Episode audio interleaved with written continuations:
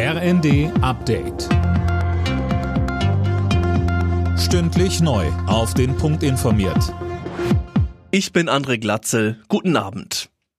Die Ampelkoalition hat den Nachtragshaushalt für das laufende Jahr auf den Weg gebracht. Darin sind 44,8 Milliarden Euro an Krediten vorgesehen.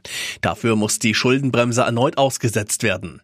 Die besondere Notlage begründet die Ampel mit den hohen Energiepreisen infolge des Ukraine-Kriegs in diesem Jahr. Da wird die Union wohl mitgehen, sagte CDU-Chef Friedrich Merz. So wie unsere Fachleute das uns sagen, so wie wir das auch in der Anhörung des Haushaltsausschusses von den Fachleuten gehört haben, scheint das eine gewagte, aber durchaus mögliche Konstruktion zu sein. Die Wirtschaftsminister von Bund und Ländern haben über die Folgen der Haushaltskrise beraten. Es ging um die Frage, ob der Umbau der Wirtschaft hin zu mehr Klimaschutz weiter vom Bund gefördert wird.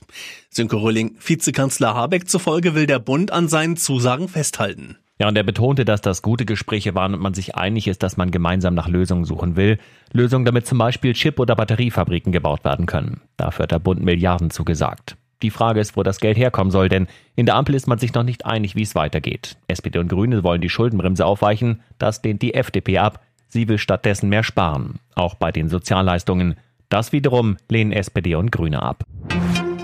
Die Waffenruhe zwischen Israel und der Hamas wird offenbar verlängert. Aus Katar heißt es, dass beide Seiten zwei weitere Tage auf Angriffe verzichten wollen.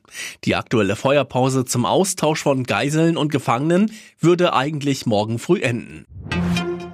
Google löscht ab Dezember inaktive Nutzerkonten. Wer sein Gmail-Konto seit mindestens zwei Wochen nicht genutzt hat, verliert den Zugriff auf sein Postfach und alle anderen Google-Dienste. Damit soll unter anderem das Risiko von Identitätsdiebstahl verringert werden. Alle Nachrichten auf rnd.de